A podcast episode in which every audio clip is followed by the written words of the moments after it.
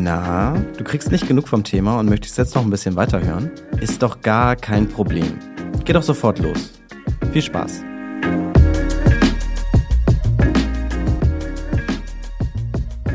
Sie sitzt hier und ich freue mich wie ein Schneekönig. Annika von Finanztipp sitzt mir, naja, wenigstens digital gegenüber. Euer Podcast auf Geldreise wurde ja 2020 prämiert und das vollkommen zu Recht. Da sollte auf jeden Fall jeder reinhören. Und das, was ihr mit eurem Podcast geschafft habt, das will ich ja irgendwie auch erreichen. Und deswegen kann ich bestimmt heute eine Menge von dir lernen. Vielleicht gleich mal zu Beginn, kannst du einmal was über dich sagen? Kannst du dich einmal kurz selbst beschreiben, wer du bist und worum es bei Finanzlab, aber vor allem auch in eurem Podcast geht? Ja, gerne. Hi Jared, ich freue mich total, dass ich heute von dir eingeladen wurde in den Podcast. Wie du es schon gesagt hast, ich bin Annika und ich mache gemeinsam mit meiner Kollegin Anja den Finanztipp-Podcast auf Geldreise. Und mit unserem Podcast wollen wir vor allen Dingen andere Frauen motivieren, mit den eigenen Finanzen loszulegen. Und wir haben das bewusst auf Geldreise genannt, weil wir eben sagen, wir sind auf einer Art Reise, lernen zum Thema Geld gemeinsam mit unserer Community eigentlich bei jedem neuen Thema immer noch was Neues dazu. Und einigen von unseren Folgen haben wir auch noch Finanztipp-Expertinnen oder Experten zu Gast. Manchmal haben wir auch andere spannende Gästinnen. Also das ist ganz unterschiedlich. Und ja, jetzt seit über zwei Jahren durften wir da mittlerweile wirklich einiges Neues lernen. Und ich kann sagen, wir kennen uns mittlerweile ziemlich gut aus. Also, und von den Themen her sind wir echt breit aufgestellt. Also wir machen was wie Ehevertrag, Partnerschaftsvertrag, aber auch Altersvorsorge, Elterngeld und was für dich wahrscheinlich besonders spannend ist, ganz viel zu ETFs und haben mittlerweile auch selbst Aktien. Und oft werden wir aber gefragt, warum wir unseren Podcast jetzt nur für Frauen machen weil du mich das vielleicht gleich fragen wirst, nehme ich die Frage mal vorweg. Ist natürlich nicht nur für Frauen, Männer hören uns auch, aber wir machen das in allererster Linie für Frauen, weil wir Frauen ja immer noch 18 Prozent weniger verdienen als Männer. Und am Ende haben wir 400 Euro weniger Rente und Altersarmut ist immer noch weiblich. Und genau da wollen wir gegensteuern. Also wir wollen mehr finanzielle Unabhängigkeit für uns, für die großen und kleinen Lebensträume. Das ist ein total wichtiges Anliegen und genau das haben wir uns ja auch gedacht und wir haben ja auch einen Podcast, der sich genau mit diesem Thema befasst und beziehungsweise Frauen eine Plattform bietet, um über solche Themen halt auch nochmal zu sprechen und vielleicht auch nochmal aus der Sicht einer Frau. Und ich glaube, das ist ja total wichtig, vor allem in heutigen Zeiten, dass man da erstmal drüber spricht und dass man die Frauen ja auch dazu bewegt, dass es vielleicht leichter fällt, dann auch nochmal miteinander, untereinander darüber zu sprechen, weil das leider ja nicht so oft passiert. Genau, aber ihr seid ja jetzt schon bei über 100 Folgen angekommen und in der Zwischenzeit ist da bestimmt viel passiert. Das hast du ja auch gerade erzählt.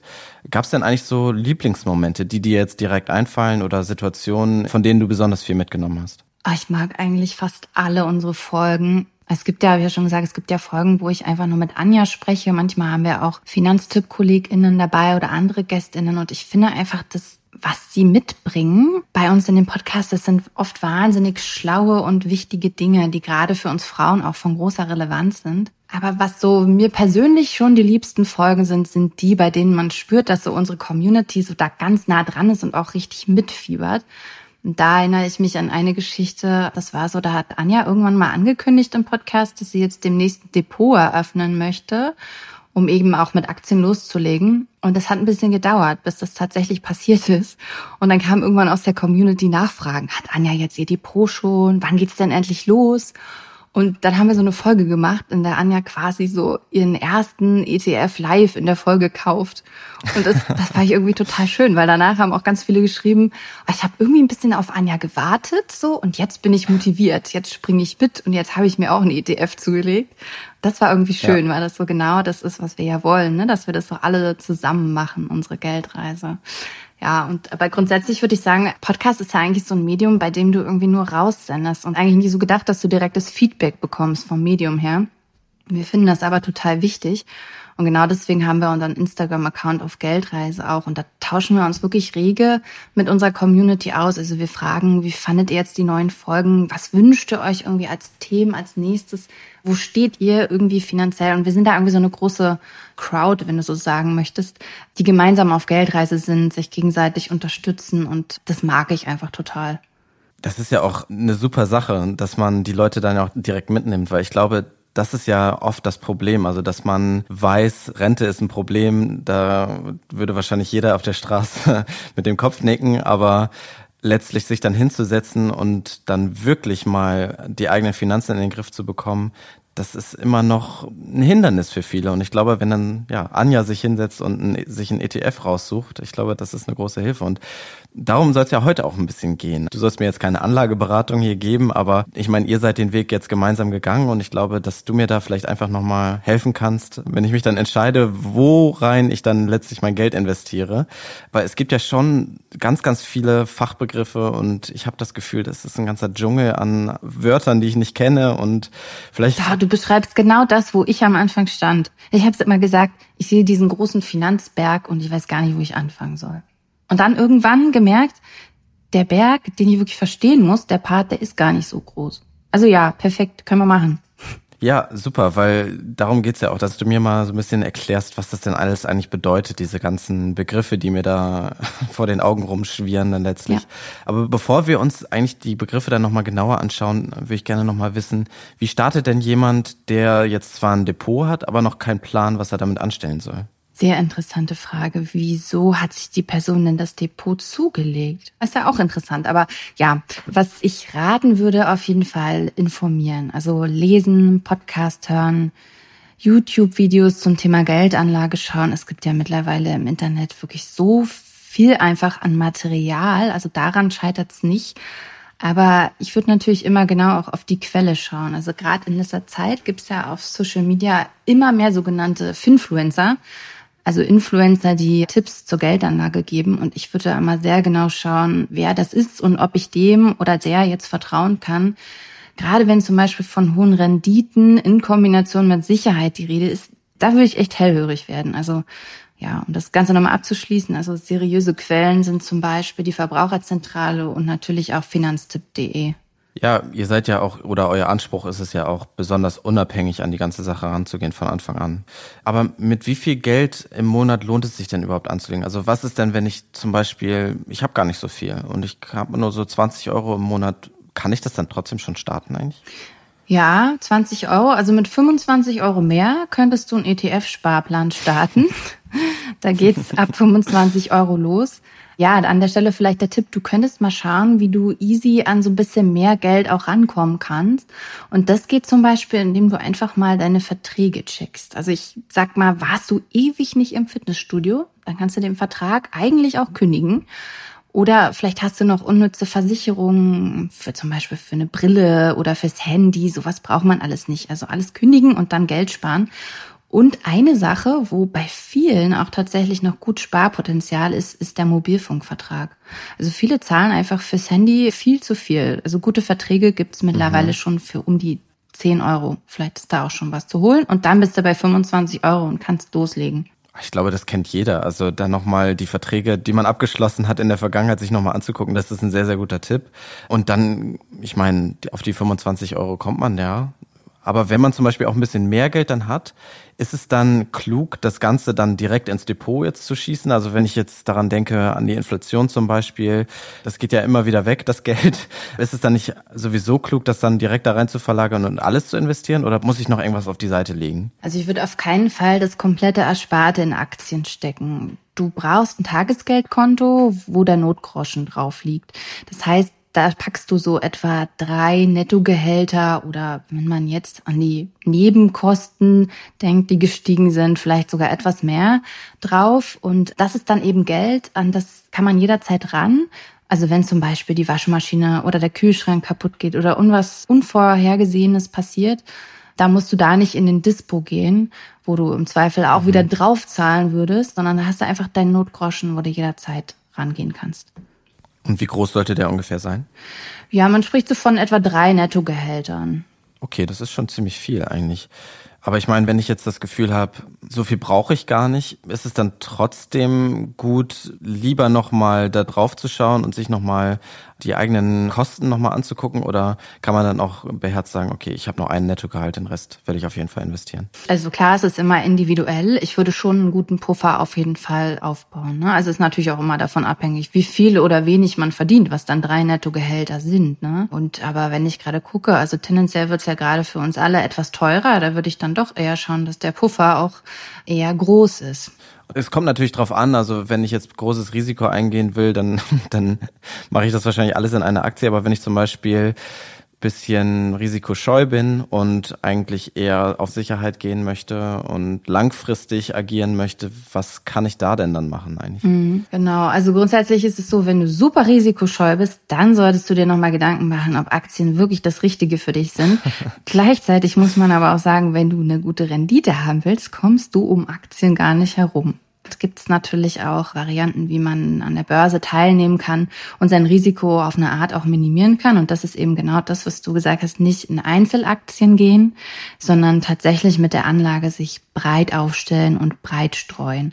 Das heißt, dass du dir zum Beispiel einen ETF kaufst. Äh, da hast du dann mehrere verschiedene Titel drin. Am besten nimmst du einen weltweiten ETF auf den MSCI World.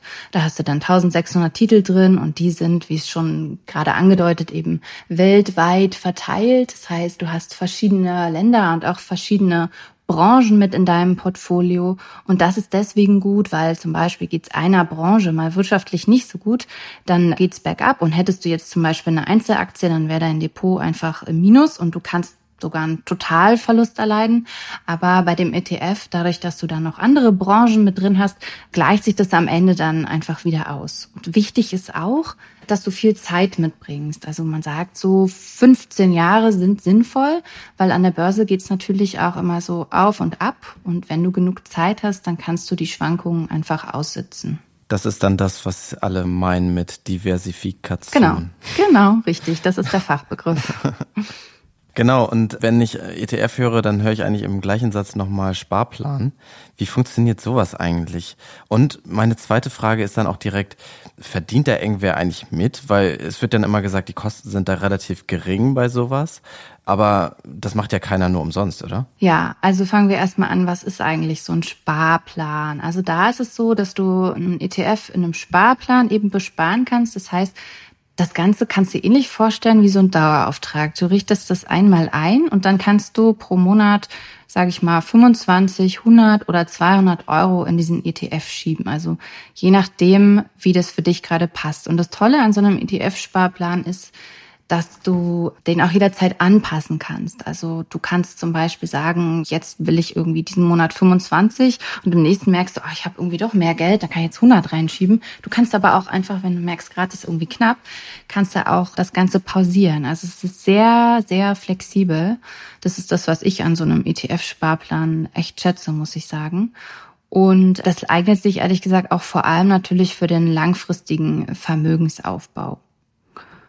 So, ja klar, bei so einem Sparplan fallen schon auch Gebühren an. Also zum einen zahle ich was für mein Depot, wenn ich nicht gerade ein kostenloses habe dann fallen je Transaktion, also je Kauf oder Verkauf, den du tätigst, auch Kosten an. Das sind sozusagen dann die laufenden Kosten für die Ausführung, die der Broker an sich hat. Und die lässt er sich dann auch natürlich bezahlen. Das muss aber nicht immer so sein. Es gibt auch, also relativ neu am Markt, so Neo-Broker. Das sind also so spezialisierte Wertpapierhändler, die Sparpläne auch kostenlos anbieten. Dann gibt's halt auch wieder andere Banken und die nehmen so einen pauschalen Betrag. Das können dann 1,50 Euro sein oder so ein bestimmter Prozentsatz, je nach investierter Summe dann zum Beispiel 1,75 Prozent. Ähm, ja, also das ist ganz unterschiedlich und da kann man dann natürlich auch nochmal genau draufschauen und dann dementsprechend sparen. Und dann gibt's dann natürlich noch den ETF-Anbieter, der möchte natürlich auch sein Geld haben, dafür, dass er die ganze Arbeit mit dir hat. Er muss äh, zum Beispiel Lizenzgebühren an den Herausgeber des Index zahlen, den sein ETF nachbildet. Er verwaltet ja auch den ETF und dabei entstehen natürlich auch Kosten und dann hat er auch noch Ausgaben fürs Marketing und so weiter und so weiter. Und all diese jährlich anfallenden Gebühren, das fasst die TER zusammen, also die Total Expense Ratio, auch die Gesamtkostenquote genannt. Die wird aber direkt deinem Fondsvermögen entnommen. Also dafür zahlt man dann nicht nochmal extra. Und dann, der letzte Punkt, gibt es auch noch einen Börsenplatz, an dem der ETF gehandelt wird. Und dafür zahle ich ab und an auch noch ein bisschen was. Also es lohnt sich grundsätzlich, ist ja sowieso eigentlich grundsätzlich, finde ich, bei Geldanlage so ein Thema, auf die Kosten zu schauen. Ne? Also weil alles, was ich irgendwie an, an Kosten habe, geht ja dann im Zweifel von meiner Rendite am Ende ab. Ja, aber das fand ich jetzt nochmal sehr interessant, die Einordnung von dir, weil man das ja selten hört. Also man hört, es ist günstig, aber man weiß gar nicht so ganz, was steckt da alles dahinter. Und dass zum Beispiel auch für die Nachbildung des Index bezahlt wird, finde ich jetzt einen sehr interessanten Aspekt. Aber es ist, ETF und Sparplan ist ja nicht die einzige Möglichkeit, sein Geld anzulegen. Was gibt es da denn noch für Möglichkeiten? Vielleicht können wir es einmal gemeinsam durchgehen und dann kannst du vielleicht auch nochmal sagen, habe ich irgendwas vergessen? Von auf der Liste. Also es gibt ja ETFs, es gibt Fonds, es gibt Einzelaktien, Kryptos und es gibt Anleihen. Dann gibt es natürlich noch ganz viele andere Möglichkeiten, zum Beispiel Gold, aber ich glaube, das muss man nicht so unbedingt erklären. Vielleicht können wir einfach mal mit ETF anfangen. Was ist das denn eigentlich? Also wir haben es jetzt schon gehört, es ist günstig, aber was ist das eigentlich und wie funktioniert das? Ja, ein ETF ist ein börsengehandelter Indexfonds und wir haben ja schon ein paar Mal auch vom Begriff Index jetzt gesprochen. Also dieser ETF, der bildet die Wertentwicklung so eines Index letzten Endes nach. Also ein Beispiel von einem Index, den ja eigentlich, glaube ich, fast alle kennen, ist der deutsche Aktienindex DAX. Und wenn du in einen ETF investierst, dann kaufst du halt keine Einzelaktien, sondern du musst dir das eher vorstellen wie so einen großen bunten Blumenstrauß voller unterschiedlicher Aktien. Und wir bei Finanztipp empfehlen hierbei auch immer auf die ganz besonders großen zurückzugreifen, also wie zum Beispiel auf einen ETF auf den MSCI World. Da hast du dann über 1600 Titel aus 23 Industrieländern drin.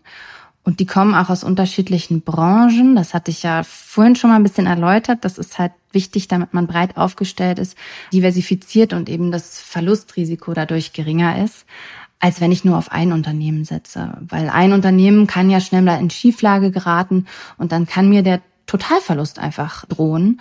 Und bei einem weltweit investierten ETF werde ich das aber gar nicht merken, weil die anderen im ETF enthaltenen Unternehmen diesen Verlust eben einfach ausgleichen. Und jetzt ist es ja schon im Namen so ein bisschen gefallen, als du ETFs erklärt hast, hast du ja auch den Begriff Fonds benutzt. Wo ist denn da eigentlich der Unterschied zwischen den beiden? Das habe ich noch nie verstanden. Interessant. Äh, ja, im Prinzip ist eigentlich, wenn du so möchtest, Fonds der Überbegriff von ETF auch. Also ein ETF ist auch ein Fonds. So, also bei Investmentfonds kann man grundsätzlich schon mit kleinen Beträgen so an der Entwicklung der gesamten Wirtschaft teilnehmen. Das unterscheidet es eben wieder zu Einzelaktien. Ne? Und dafür sammelt die Investmentgesellschaft eben Geld von vielen AnlegerInnen ein und legt es dann in zahlreiche Aktien, Anleihen, Rohstoffe oder auch in Immobilien an. Und ja, es gibt eben unterschiedliche Fondskategorien. Also es gibt Aktienfonds, Anleihefonds, die nennt man dann übrigens auch Rentenfonds. Und es gibt beispielsweise noch Mischfonds, Dachfonds oder Immobilienfonds. Also du merkst schon jede Menge. Ja, und Fonds, ähm, in die auch PrivatanlegerInnen, also du und ich, investieren können, die heißen dann Publikumsfonds. Und daneben gibt's dann eben auch noch so Spezialfonds. Die sind aber dann was für Versicherer oder Pensionskassen. Und man kann ganz grundsätzlich noch zwischen offenen und geschlossenen Investmentfonds unterscheiden. Und bei ersterem kann ich meine Anteile jederzeit wieder verkaufen und bei geschlossenen Fonds bin ich an einem Investitionsprojekt eben fest beteiligt und kann alles, was ich investiert habe, verlieren, wenn es schlecht läuft. Also wir raten dann von so geschlossenen Fonds grundsätzlich eher ab. Werden die denn genauso gemanagt wie ETFs auch oder ist da auch nochmal ein Unterschied zwischen den Anlage. Also es kommt drauf an. Ich glaube, du willst ein bisschen auf die aktiv gemanagten Fonds hinaus, wo man dann eben einen Fondsmanager oder eine Fondsmanagerin hat, die dann aktiv die Titel aussucht und im Zweifel, wenn es gerade nicht läuft, auch wieder rausschmeißt. Und das ist natürlich eine Person, die ich dann auch noch bezahlen muss. Wir haben ja gerade schon über Kosten gesprochen und an der Stelle hätte ich dann natürlich auch wieder Kosten. Bei so einem ETF sagt man deswegen auch immer, dass der kostengünstiger ist, weil ich da halt die Kosten für den Fondsmanager nicht habe, ne? weil da ja einfach der Index nachgebildet wird. Und auch ganz interessant ist ja auch, dass es ja eigentlich immer darum geht, wie ich letzten Endes an eine gute Rendite komme. Und da haben Studien auch gezeigt, dass so ein aktiv gemanagter Fonds gar nicht unbedingt immer besser abschneidet als ein ETF, weil es geht ja dann bei dem Fonds letzten Endes um die Frage, wie schlage ich den Markt? Und das zu beantworten, also das ist schon eine schwierige Antwort und deswegen läuft es im Zweifel manchmal besser. Man hält sich einfach letzten Endes an diesen Index mit dem ETF und dann hast du schon echt eine gute Rendite. Und dann muss ich ja auch nicht viel machen eigentlich. Ne? Also ich kann ja eigentlich zuschauen und einfach warten, jeden Monat einzahlen in den ETF. Ja, genau. Es gibt so eine Börsenweisheit von André Costolani und der hat gesagt, Aktien kaufen und dann Schlaftabletten nehmen oder so. Und das eigentlich zieht es genau darauf ab, was wir eigentlich auch von Finanztipps sagen, was du mit ETFs machen solltest. Also du legst dir einen zu und schaust dann im Zweifel erstmal, ja, ich sag mal 15 Jahre nicht ins Depot, ne? Also weil die Wertentwicklung wird dann schon kommen und es gibt halt auch Leute, die irgendwie dann da reinschauen, wenn es dann mal runtergeht an der Börse und die Krise kriegen, was ich auch verstehen kann, wenn man da noch nicht so Erfahrung hat. Aber ja, wer einfach in die Wirtschaft vertraut und darauf vertraut, dass es auch immer wieder tatsächlich äh, Firmen gibt, die für Innovationen sorgen und es langfristig auch wirtschaftlich bergauf geht, äh, der kann da ruhig beruhigt sein. Kurze Pause, dann geht's weiter. Scalable Capital ist Sponsor dieser und aller weiteren Folgen von Expedition Investment. Jetzt habe ich zusammen mit meinem Kollegen David mein allererstes Depot eröffnet und festgestellt, okay, so schwierig war das eigentlich gar nicht. Du willst auch endlich eigenständig fürs Alter vorsorgen oder effektiv deine Finanzen managen? Dann wartet Scalable mit Top-Konditionen für alle Neukunden mit dem Prime Plus Broker. Die erhalten nämlich bei der Depotbank Baderbank vier Monate lang vier Prozent Zinsen auf Guthaben bis zu einer Million Euro.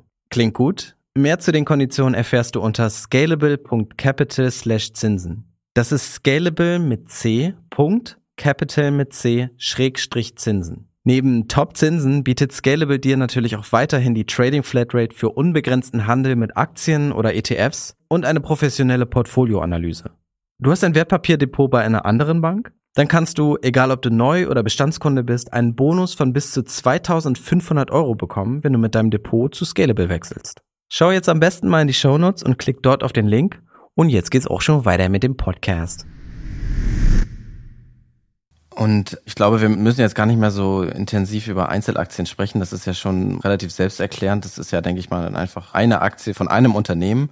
Aber was macht denn ETFs so viel sicherer als Einzelaktien? Also wenn ich jetzt entscheide, okay, ich will jetzt in Adidas oder BASF oder Apple investieren, warum ist das weniger sicher als ein ETF zum Beispiel? Mhm. Also bei ETFs erwirbst du ja so einen ganzen weltweiten Aktienkorb und nicht nur eine einzelne Aktie. Und das ist besser, weil du dadurch besser diversifizieren kannst, also dein Risiko minimieren kannst. Am besten hast du in deinem ETF Titel aus verschiedenen Branchen und Ländern. Und das habe ich schon mal gesagt, glaube ich, läuft es in der einen Branche dann nicht so gut. Mhm.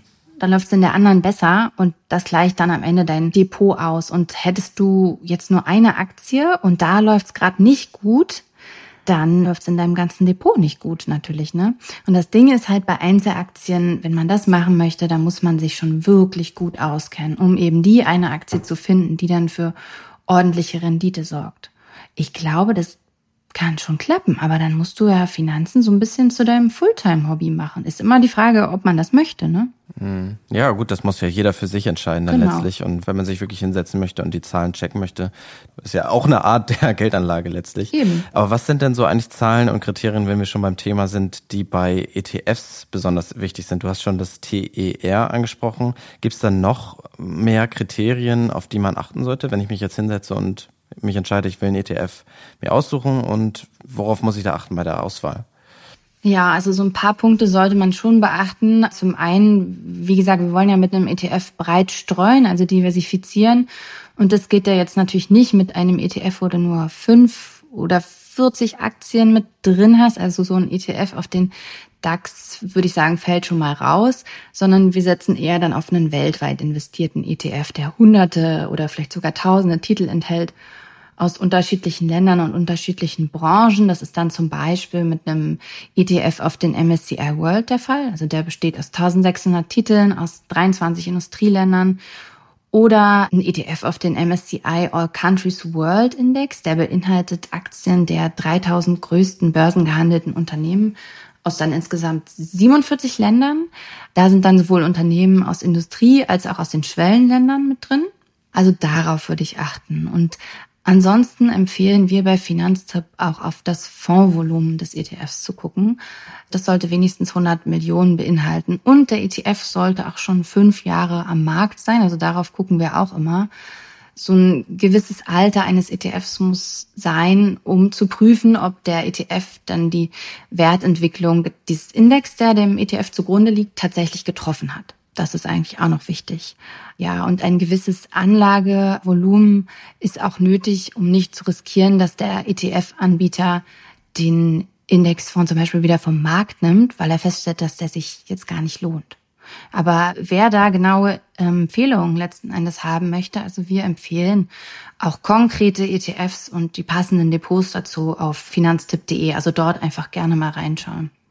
Aber ich frage mich dann schon, basieren dann die Gewinne auf den Verlusten anderer oder ist das einfach nur ein Anteil am Wirtschaftswachstum? Also kann dann zum Beispiel auch, wenn ich so an Bevölkerungsschichten denke, die jetzt nicht so einen großen Anteil am Wirtschaftswachstum hatten bisher, können die durch Investment sich das zurückholen? Ist das möglich oder was ist da deine Einschätzung? Oder vielleicht gibt es da Studien dazu? Ich weiß es nicht. Viele Fragen. Also fangen wir mal an. Wir reden ja über Aktien-ETFs, ne, um das nochmal klarzustellen, jetzt nicht ja. über Staatsanleihen.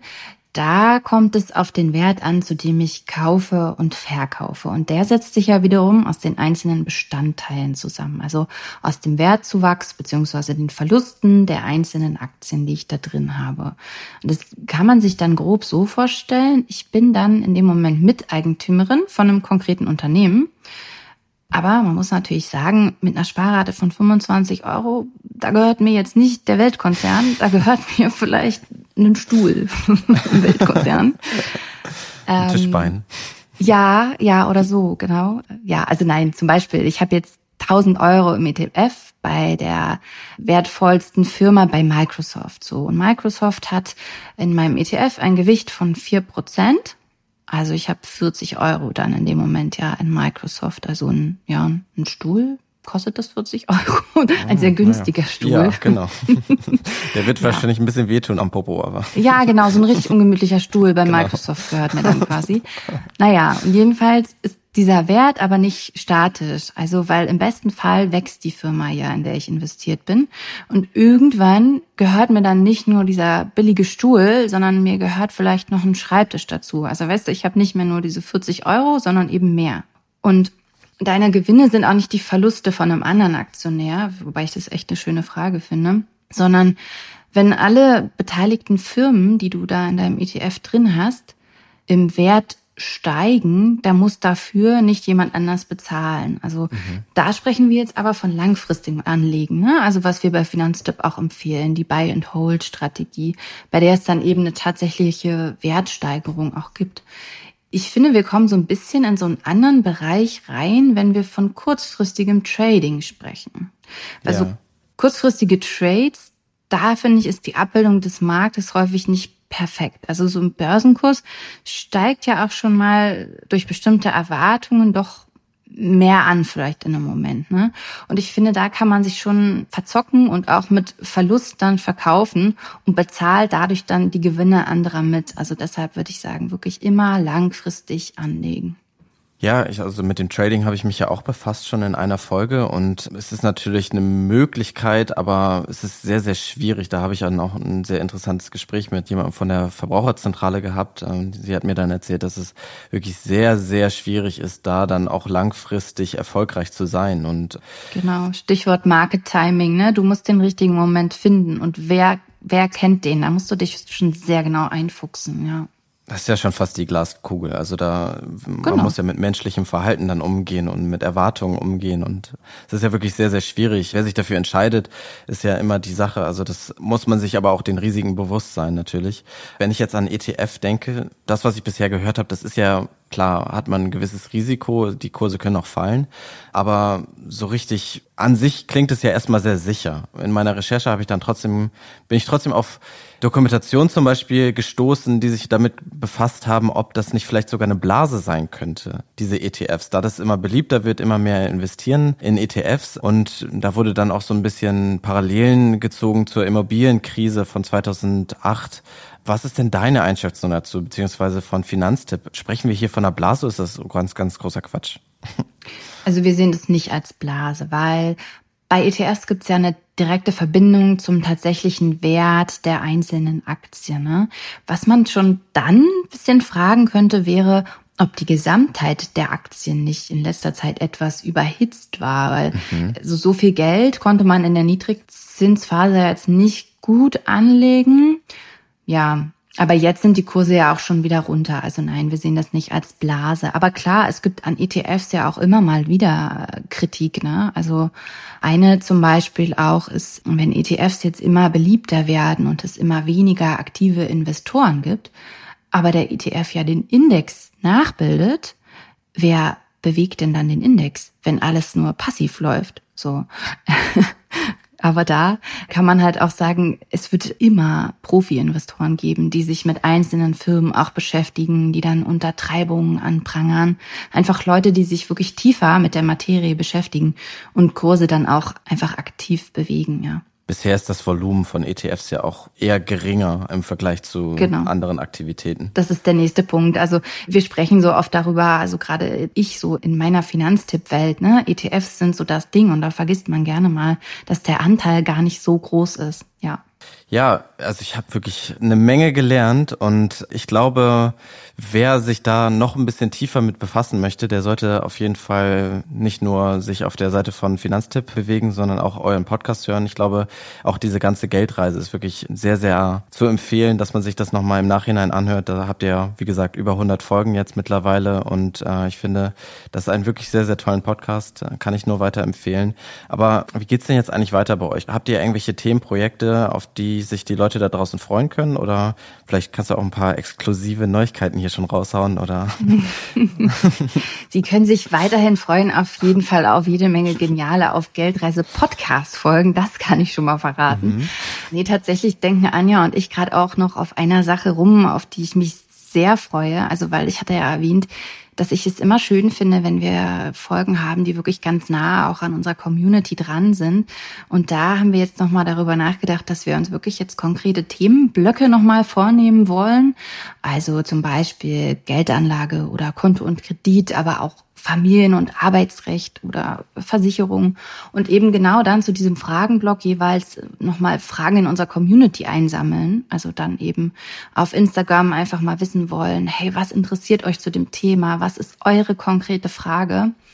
Und dann einfach Folgen produzieren wollen zu einer konkreten Frage, die wir dann wirklich sehr ausführlich auch beantworten und darauf dann eingehen.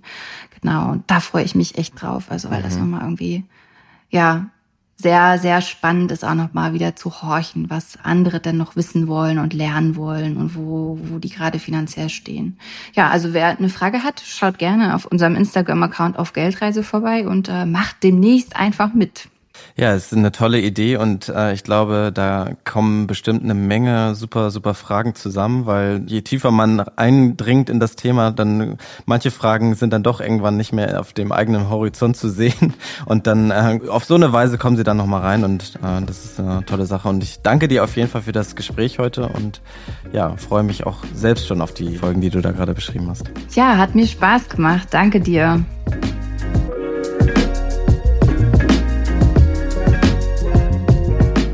Expedition Interview ist ein Mint Original Podcast. Idee, Moderation und Produktion Jared Schmidtke. Schnitt Yoshimi Saravia. Für mehr feinen Content folgt uns auf Instagram, TikTok oder LinkedIn.